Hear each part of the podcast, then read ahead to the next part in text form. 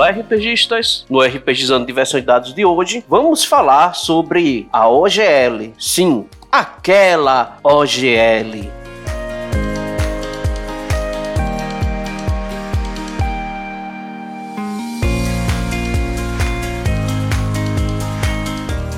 Além das nossas redes sociais, o RPGizando Diversão e Dados está no Telegram com o nosso canal de notícias. Ajude a manter o RPGizando no ar, assinando nosso plano mensal de apenas 10 reais no PicPay, através do endereço picpay.me barra RA Podcasts e escolha a opção RPGizando. Os links dos nossos projetos estarão todos na descrição. Ah, e antes que eu me esqueça, compartilhe esse episódio com seus amigos.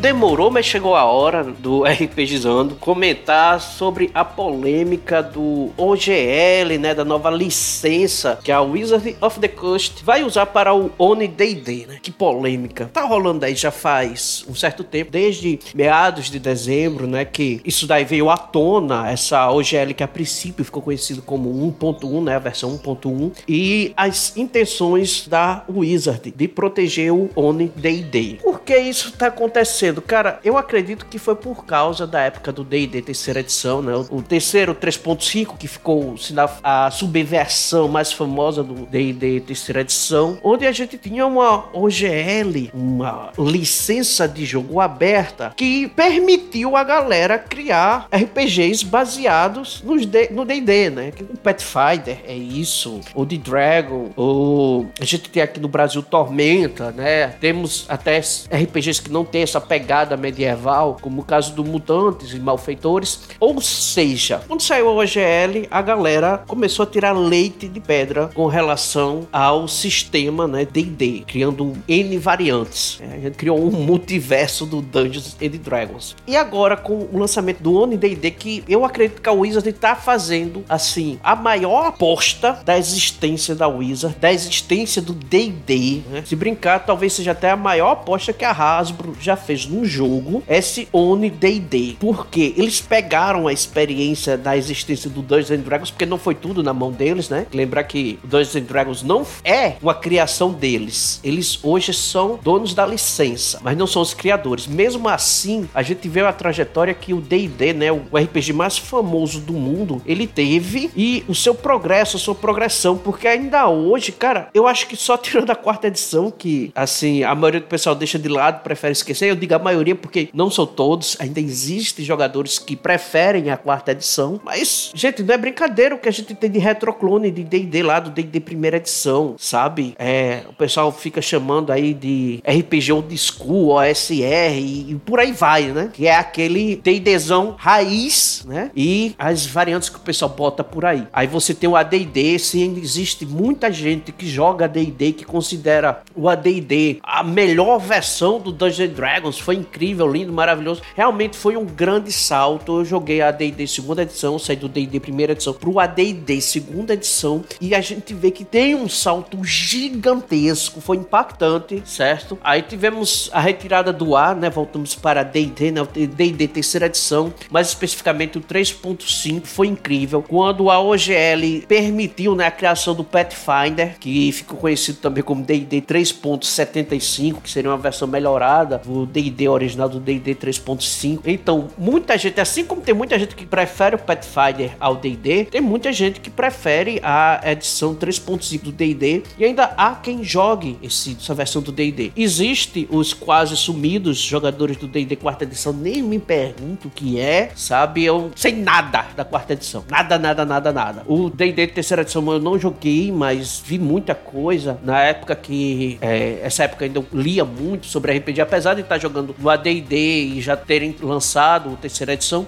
Quando eu morava, a gente não tinha acesso né, ao D&D terceira edição, não tinha como comprar, não tinha internet, não tinha nada. Mas a gente via nas revistas da Dragão Brasil, a gente via algumas coisas já sobre o D&D terceira edição. Não cheguei a jogar. Aí como quem acompanha o RPGizando sabe, do. Passei assim muitos anos sem jogar, voltei, voltei pro D&D quinta edição logo. E assim, fiquei maravilhado. D&D quinta edição, eu gostei, achei ótimo. Não vou dar uma de hate, pô, não, não sei o que, D&D. Cara, D&D quinta edição é, realmente estourou e ele merecia estourar porque é um RPG incrível, incrível, sabe? Por mais que você prefira outras edições, ache as outras edições melhores, você não pode negar que o D&D quinta edição, mesmo não sendo o melhor sistema na sua opinião, ainda assim é um sistema ótimo, principalmente para trazer é, novatos para jogar, certo? Que apesar de ser enorme, né?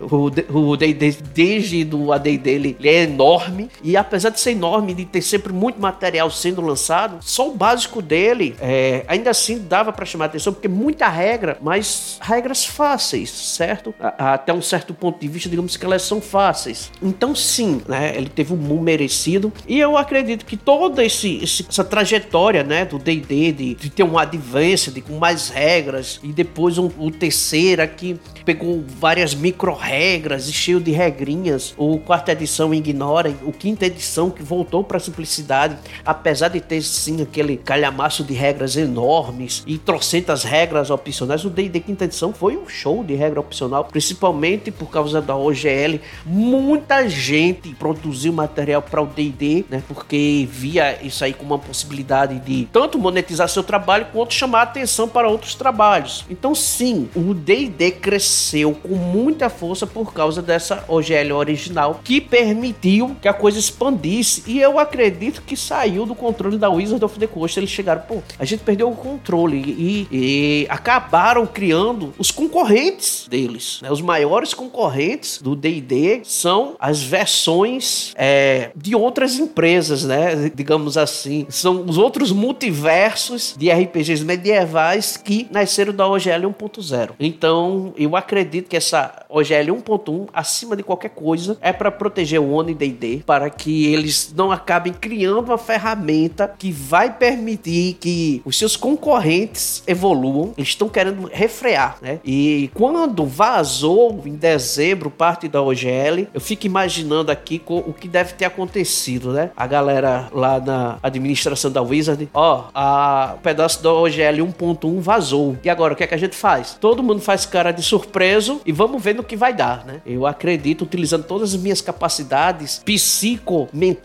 todos os meus poderes de leitura da mente, eu acredito que foi isso que aconteceu. Você deve estar se perguntando se eu realmente acredito em ter um poderes de ler a mente das pessoas. Não, eu não acredito, tá? Então, sim, eu estou assumindo que isso é só um chute, é só uma especulação, que talvez eles tenham facilitado é, essa, esse vazamento por uma jogada de marketing e também para ver a reação do pessoal, porque cá entre nós demorou muito para eles abrirem a boca e falar alguma coisa sobre essa OGL nova. Então, na minha concepção, é, o vazamento eles devem ter facilitado, sendo proposital ou não, com toda certeza eles aproveitaram o momento para ver a reação do público e dos concorrentes, ver o que iria acontecer. Então, o que é que a gente tem de novo nessa OGL 1.1 até o momento, tá certo? Até o momento aqui, até o que eu consegui apurar, porque é muita informação que tá rolando por aí e fica difícil dizer que, ah, o que tá valendo agora é isso. Não, gente, a gente ainda não tem a OGL oficial, ela tá sendo desenvolvida. Mas o que já sabe até agora é que o, o que vazou até o momento, que provavelmente não é, não foi vazado todo o material, mas sim uma parte da OGL, e só essa parte que se vazou já é 10 vezes maior do que a OGL original. Só o rascunho que vazou é 10 vezes maior do que aquela OGL de 2000. Gente, vai ficar enorme. Eles estão abordando todo tipo de tecnologia que surgiu: NFT, blockchain, é, eles vão falar de VTT, vai ter muita, muita, muita coisa mesmo que eles vão pegar agora e abraçar, né? E tentar proteger da melhor maneira que eles acham que podem proteger. E também tem aquela questão sobre material criado por terceiros, inclusive materiais que são criados para o próprio D&D, não estou dizendo aqui material concorrente não, mas aquele material que ajudou o D&D a crescer, e eles vão começar a fazer uma fiscalização com relação ao que eles considerem racista, sexista, homofóbico, transfóbico, intolerante, discriminatório, etc, etc, etc, etc. Isso daqui me preocupa, porque a gente tem visto que na atualidade, muitas vezes o que importa não é o que diz, nem como se diz, mas quem disse. Então eu fico assim bem pé atrás, certo? E não tô falando aqui daquele pessoal é, é, encrenqueiro de internet, né? Que a gente, na minha época, chamava troll de internet, hoje eu não sei mais nem como é que o pessoal chama na internet, né? Mas aqueles caras que vão realmente para fazer confusão e o circo pegar fogo. Não tô falando desse pessoal, não, porque esse pessoal é chato e a gente nem. O melhor que a gente faz não é rir com eles, é rir deles, né? É, ou ignorar.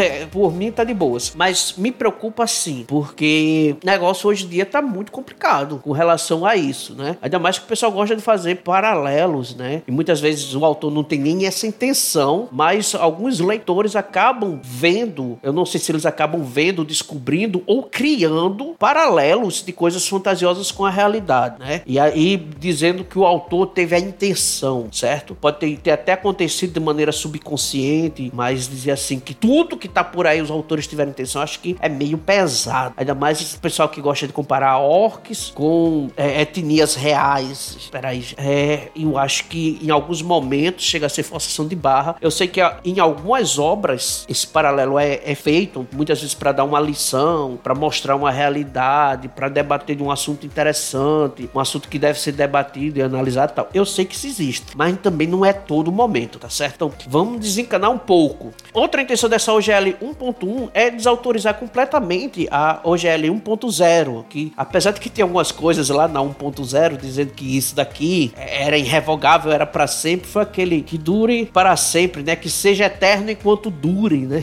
Seja eterno enquanto dure. Só que agora parou de durar. Então a eternidade chegou ao fim e vai ser encerrado. Vai desautorizar coisas que seriam permanentemente autorizadas na OGL 1.0. Por quê? Porque quando eles criaram a OGL 1.0, a intenção deles era permitir que a fanbase criasse material para expandir o D&D. E não, claro que não era a intenção deles permitir que empresas concorrentes criassem produtos para concorrer com o material deles, né? Então, sim, a OGL atual, ela veio para atingir principalmente, rapaz, o Cobold Price é Green Ronin, viu? Não venha dizer, é exatamente isso. Eles, até o mutante e malfeitores, mutantes e malfeitores da Green Ronin, né, que não tem nada a ver com RPG medieval, eles querem atingir. E o Pathfinder não precisa nem explicar que era o alvo número um. Inclusive, olha, olha só uma das declarações, né? Que nós temos de algumas pessoas. Alguma,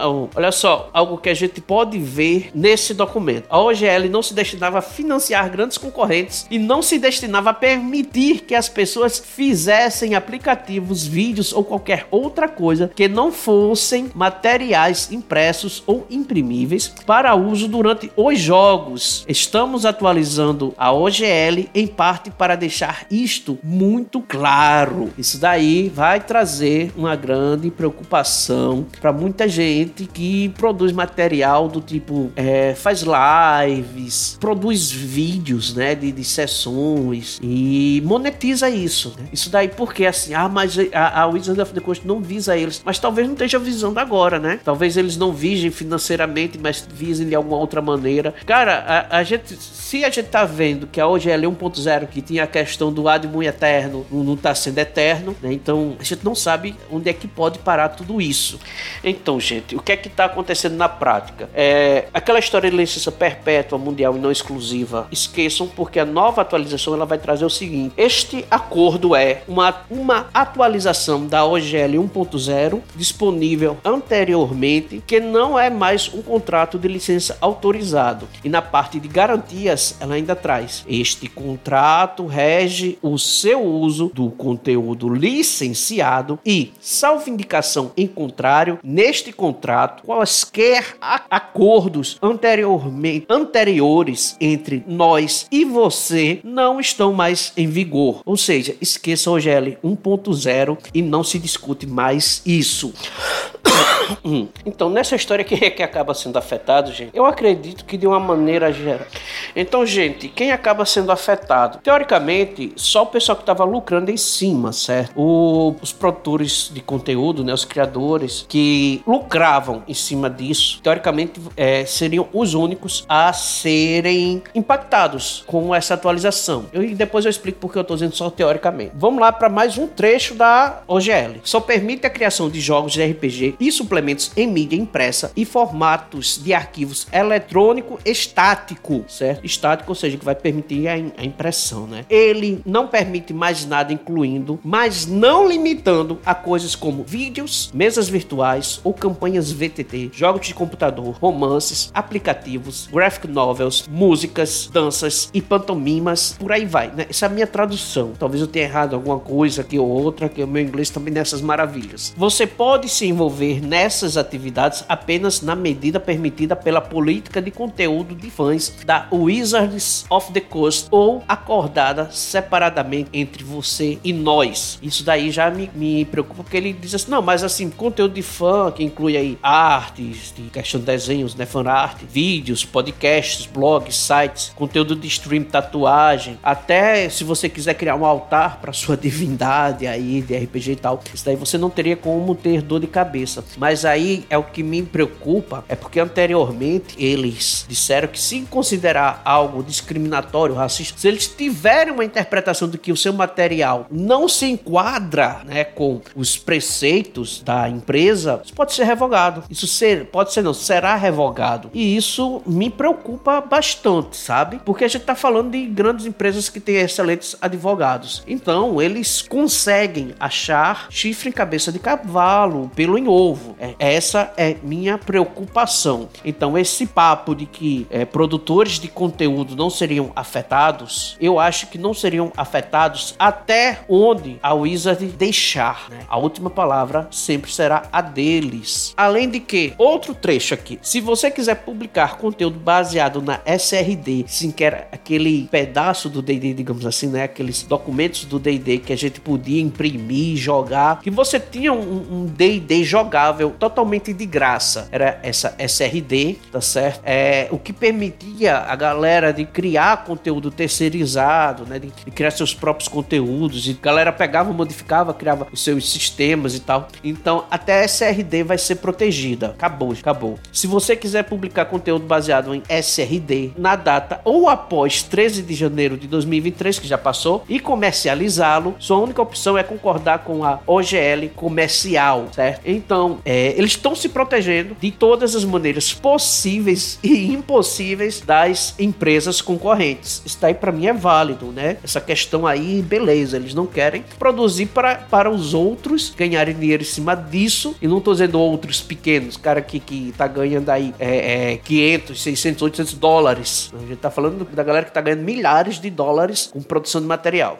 Outro cuidado que eles estão tendo muito grande nessa nova OGL é especificar, dividir, categorizar tudo, tudo para que facilite o controle deles sobre todo e qualquer material que envolva o D&D. Então, assim, é, eles começam a classificar os níveis de receita, né, entre aqueles que com material terceirizado, né, o material que eles fazem, que vão fazer em cima dessa nova OGL. Você vai ter a categoria de iniciantes, que são aqueles que vão faturar até 50 mil dólares em um ano. Vai ter o intermediário, que são aqueles que vão faturar acima de 50 mil até 750 mil. E aqueles que faturam acima de 750 mil por ano. O que vai acontecer? Se, por exemplo, você for numa plataforma de financiamento é, e fizer um financiamento de 800 mil dólares, mas que mesmo assim é, não consiga lucrar com esse financiamento, como você tem 50 mil aí de margem, né, já que eles deram 750 mil, a partir né, de 750 mil, é, você fez 800 mil. Então,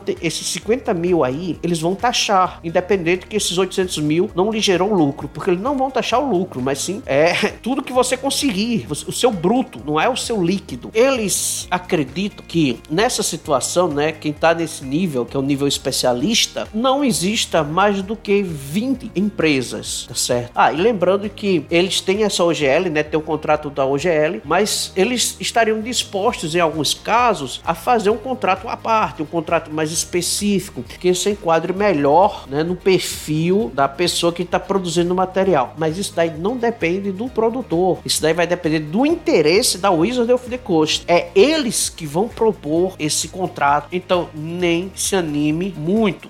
Uma outra grande polêmica que está tendo, né, porque o controle está voltando completamente para a mão deles, de uma maneira que todo material que você produzir sobre essa nova OGL, eles vão ter direito. Eles alegam que não é para não ter o risco deles produzirem algo uma outra pessoa produzir algo semelhante em cima, né, fazer um, um reskin do material deles e tentar ganhar dinheiro em cima. Cara, eu não sei, eu não sei, tá certo? Até onde esse negócio pode gerar problema ambiguidade. Mas isso daí foi as coisas que eu consegui apurar até o momento. Pode ser que eu esteja errado em algumas coisas, pode ser que outras já tenham mudado, né, flexibilizado, a gente não sabe. Mas até o momento, esse seria o caminho que esse rascunho da OGL está indicando, certo?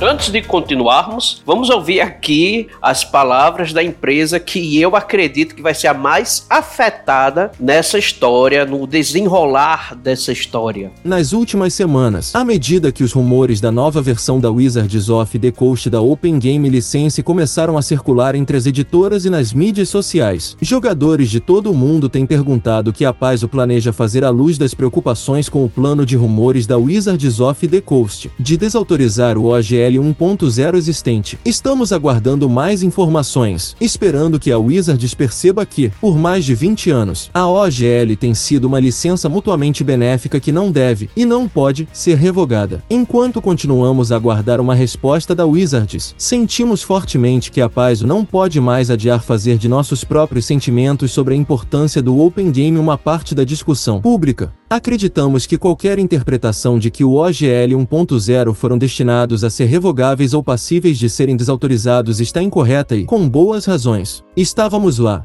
a proprietária da Paizo, Lisa Stevens, e o presidente da Paizo, Jim Butler, eram líderes da equipe Dungeons and Dragons da Wizards na época. Brian Lewis, cofundador da Azora Law, o escritório de advocacia de propriedade intelectual que a Paizo usa, foi o advogado da Wizards que criou a estrutura legal para a própria OGL. A Paizo também trabalhou muito de perto em questões relacionadas à OGL com Ryan Dance, o visionário que concebeu a OGL em primeiro lugar. A Paizo não acredita que a OGL 1.0 possa ser desautorizada nunca, embora estejamos preparados para argumentar esse ponto em um tribunal, se necessário. Não queremos ter que fazer isso, e sabemos que muitos de nossos colegas editores não estão em posição de fazê-lo. Não temos nenhum interesse na nova OGL da Wizards. Em vez disso, temos um plano que acreditamos que manterá irrevogavelmente e inquestionavelmente vivo o espírito da licença de jogo aberto. À medida que a paz evoluiu, as partes da OGL que nós mesmos valorizamos mudaram. Quando precisávamos lançar rapidamente o Pathfinder Fast Edition para continuar publicando nossas populares aventuras mensais em 2008. Usar a linguagem da Wizards era importante e rápido, mas em nossos produtos não RPG, incluindo nossos romances Pathfinder Tales, o Pathfinder Adventure Card Game e outros, mudamos nosso foco dos tropos de D&D para nos inclinarmos mais para ideias de nossos próprios escritores. No momento em que fomos trabalhar em Pathfinder Second Edition, o conteúdo de jogo aberto da Wizards of the Coast era significativamente menos importante para nós nós, e assim nossos designers e desenvolvedores escreveram a nova edição sem usar as expressões protegidas por direitos autorais da Wizards de qualquer mecânica de jogo, enquanto ainda publicávamos sob a OGL. A razão não era mais permitir que a paz usasse as expressões da Wizards, mas permitir que outras empresas usassem nossas expressões. Acreditamos, como sempre acreditamos, que o jogo aberto torna os jogos melhores, melhora a rentabilidade para todos os envolvidos e enriquece a comunidade de jogadores que participam deste incrível hobby. E por isso convidamos jogadores de todo o mundo a se juntarem a nós enquanto começamos o próximo grande capítulo dos jogos abertos com o lançamento de uma nova licença criativa de RPG aberta, OpenRPG Creative License Orc, perpétua e irrevogável. A nova OpenRPG Creative License será construída com um sistema independente para editores de jogos independentes sob a orientação jurídica da Azora Law, um escritório de advocacia de propriedade intelectual que representa a Paizo e várias outras editoras de jogos. A Paizo pagará por este trabalho legal. Convidamos editores de jogos em todo o mundo a se juntarem a nós em apoio a esta licença independente de sistema que permite que todos os jogos forneçam seus próprios documentos exclusivos de referência de regras abertas que abrem seus sistemas de jogo individuais para o mundo. Além da Paizo, Kobold Press, Shaoxiun, Green Ronin, Legendary Games, Rogue Genius Games e uma lista crescente de editoras já concordaram em participar da Open RPG Creative License. E nos próximos dias esperamos e esperamos adicionar substancialmente a este grupo. O OC não será de propriedade da Paizo, nem será de propriedade de qualquer empresa que ganhe dinheiro publicando RPGs. A propriedade do processo e da administração da Azora Law deve fornecer um porto seguro contra qualquer empresa que esteja sendo comprada, vendida ou mudando de gerenciamento no futuro, e tente rescindir direitos ou anular sessões da licença. Em última análise, planejamos encontrar uma organização sem fins lucrativos com um histórico de valores de código aberto para possuir essa licença, como a Linux Foundation.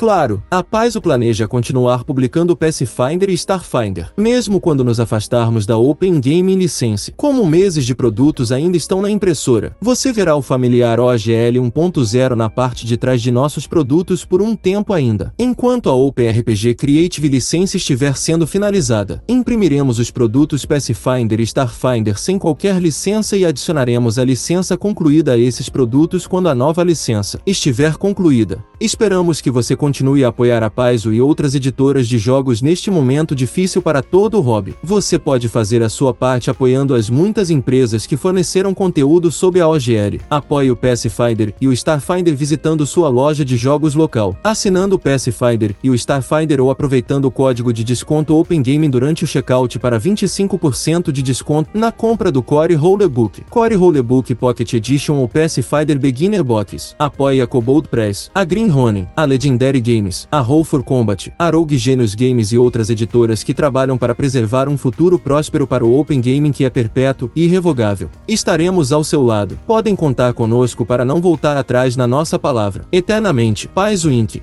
Bem, eles não foram os únicos a se pronunciarem. Uma grande parceira de, da Wizard nessa empreitada do D&D quinta edição, que foi a Kobold Press, né, que publicou muito material para o D&D quinta edição, também se manifestou com relação a OGL 1.1, né, o rascunho. Aos nossos companheiros Kobolds, a Kobold Press esteve e sempre estará comprometida com os jogos abertos e a comunidade de jogos de mesa. Nosso objetivo é continuar criando os melhores materiais para jogadores e mestres de jogos. Isso significa que a Kobold Press lançará seus projetos atuais do Kickstarter conforme planejado, incluindo o Campaign Builder, City Towns, já impresso e a caminho dos patrocinadores neste inverno. Em particular, o Deep Magic Volume 2 permanecerá totalmente compatível com as regras 5E. Estamos trabalhando com nossos parceiros VTT para manter o suporte para plataformas digitais. À medida que olhamos para o futuro, torna-se ainda mais importante que nossas ações representem nossos valores. Enquanto esperamos para ver o que o futuro nos reserva, estamos avançando com um trabalho lúcido em um novo conjunto de regras de mesa Core Fantasy, disponível, aberto e sem assinatura para aqueles que o amam. Codinome: Projeto Black Flag. Todos os kobolds estão ansiosos para a evolução contínua dos jogos de mesa. Nosso objetivo é fazer a nossa parte para tornar o jogo melhor para todos. Fique tranquilo, a Kobold Press pretende manter uma forte presença na comunidade de RPG de mesa. Não vamos a lugar nenhum.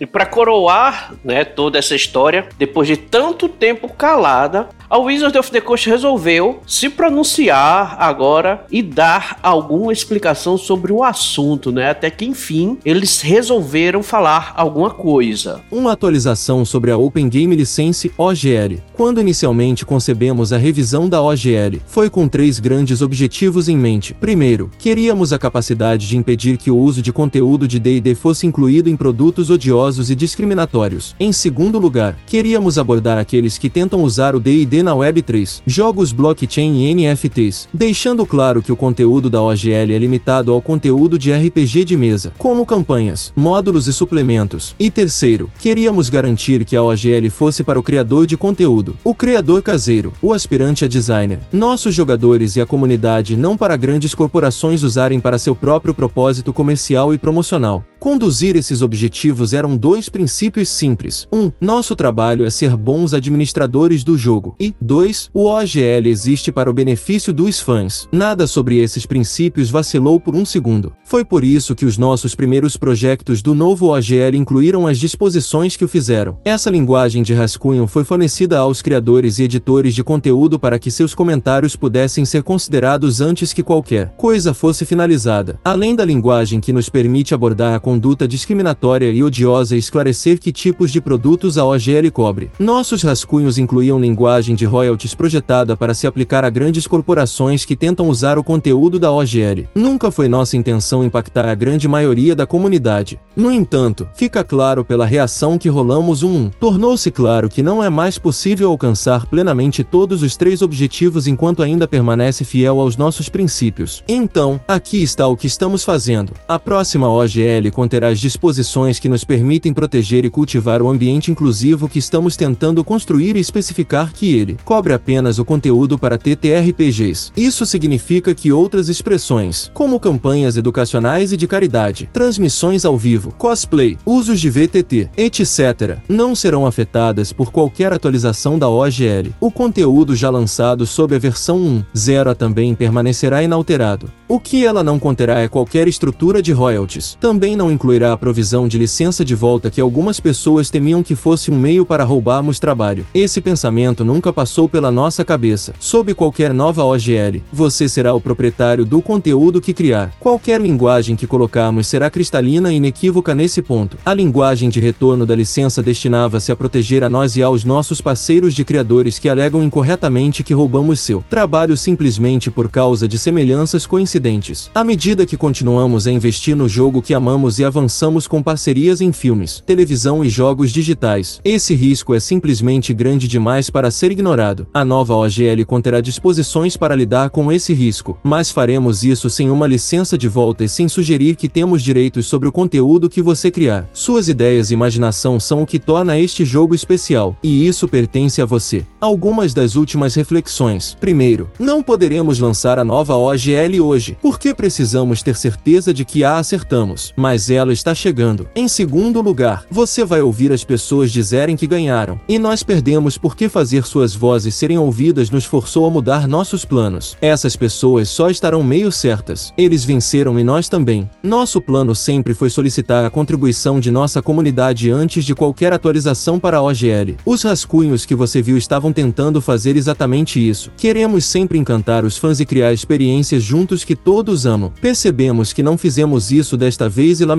por isso. Nosso objetivo era obter exatamente o tipo de feedback sobre quais provisões funcionavam e quais não funcionavam o que acabamos recebendo de você. Qualquer mudança tão importante só poderia ter sido bem feita se estivéssemos dispostos a receber esse feedback. Não importa como ele foi fornecido, assim estamos. Obrigado por se importar o suficiente para nos informar o que funciona e o que não funciona. O que você precisa e o que o assusta. Sem saber disso, não podemos fazer a nossa parte para que a nova OGL corresponda aos nossos princípios. Finalmente, apreciaríamos a chance de fazer isso direito. Nós amamos os jogadores dedicados de D&D e os criadores que os levam em tantas aventuras incríveis. Nós não vamos decepcioná-lo.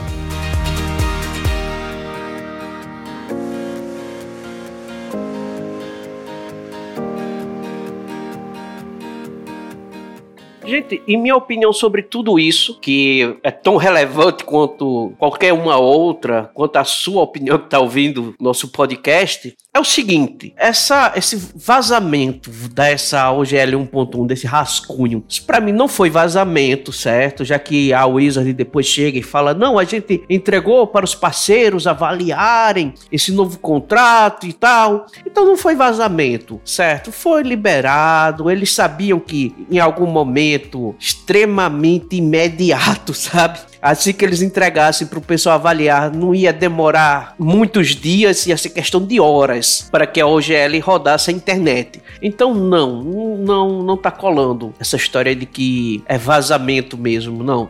Muito pelo contrário, eu acho que a Wizard ela ganhou com essa história, por quê? Porque ela já tá tendo feedback, já tá tendo feedback da galera. E gente, sejamos sinceros, o que é que vai acontecer? Primeiro, primeira instância, né, dá aquela aquele hate, né, começa a aparecer os haters, aparece as fanbases também, começa as discussões, aí guerra de meme, e no final das contas, o jogador de RPG, cara, vai continuar jogando RPG. Pode ser que a, que a Wizard perca aí um pedaço da fanbase, pode ser que ela perca, mas ela sabe que ela tem condições de recuperar com o passar do tempo, e não um longo tempo assim, tão grande. Ela sabe que independente da OGL, o que vai fazer ela retornar essa fanbase, esse pequeno pedaço da fanbase que ela vai perder de imediato, é lançar material de qualidade.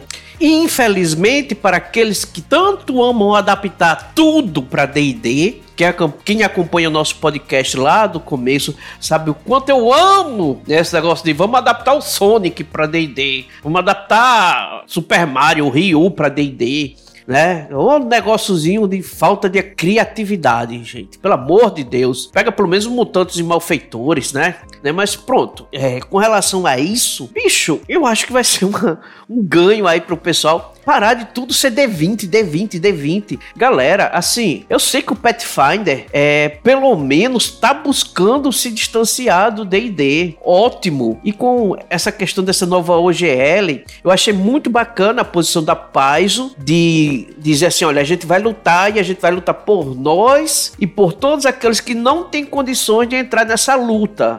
Nós vamos lutar por vocês também, né? Aí eles dá o nome de algumas empresas que estão sendo de alguma maneira prejudicadas, mas também fala daqueles que são muito pequenos para poder entrar na briga. Então, bacana da parte da Paizo. E também agora eu acho que eles vão acelerar, né, essa questão do Pathfinder de ter ainda semelhanças grandes, né, com o D&D, já que ele saiu lá do D&D 3.5, já que ele saiu da OGL 1.0. Bacana. É deixou de ser um irmão de D&D para ser mais um primo, né? Uma coisa assim um pouquinho mais distante. Eu achei isso bacana. O nosso nacional aí, Tormenta 20, eu nem sei se a Jambô vai se manifestar ou não, mas acho que a Jambô está muito mais preocupada com o nicho nacional, né? Eu não vi nenhuma manifestação, pode ser que tenha. Eu não sei, eu não estou seguindo a Jambô, não estou acompanhando as coisas da Jambô. Às vezes uma coisa ou outra eu vejo deles, mas sinceramente com relação ao OGL eu não vi. Pode ser que esteja por aí, o pessoal da fanbase aí, qualquer coisa vocês me avisem se a Jambô se manifestou. Mas assim, eu tô achando bacana que agora a Paizo vai se juntar com a galera e vai lançar a Orc, né? Essa nova licença aberta aberta para jogos. A Cobold Press vai lançar o Black Flag, quero muito que dê certo, para ver se as coisas expandem. Gente, D&D sempre foi grande, sempre foi, mas de um tempo para cá se tornou quase um monopólio. Então, bacana, gente, essa quebrada aí. É, é um mal que, na minha opinião, tá vindo pro bem do futuro do RPG, ver se sai mais desse mundo D20, dessa rodinha D20, cara. É, nada contra quem joga, só tô dizendo que tem que expandir, entendeu? Tô dizendo que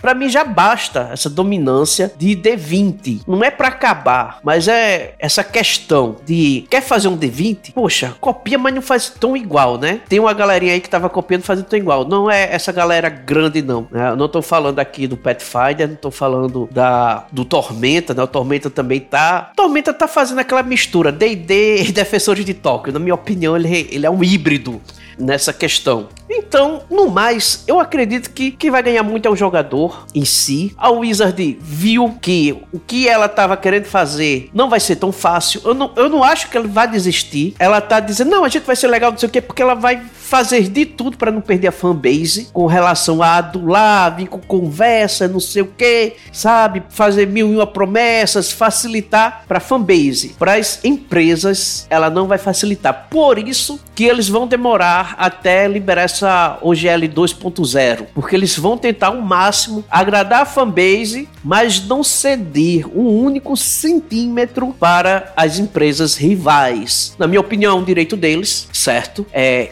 e inclui, além dos direitos, também a responsabilidade de segurar o impacto negativo que tudo isso vai causar. Bem, gente, essa é minha opinião até o momento. Vamos ver o desenrolar da história. Muito obrigado a quem ouviu o cast até aqui. Se você ainda não é inscrito no RPGizando, se inscreve aí, bota aí para seguir no seu agregador de podcast e também nas redes sociais. Eu hoje vou ficando por aqui. Um grande abraço a todos e até o próximo cast.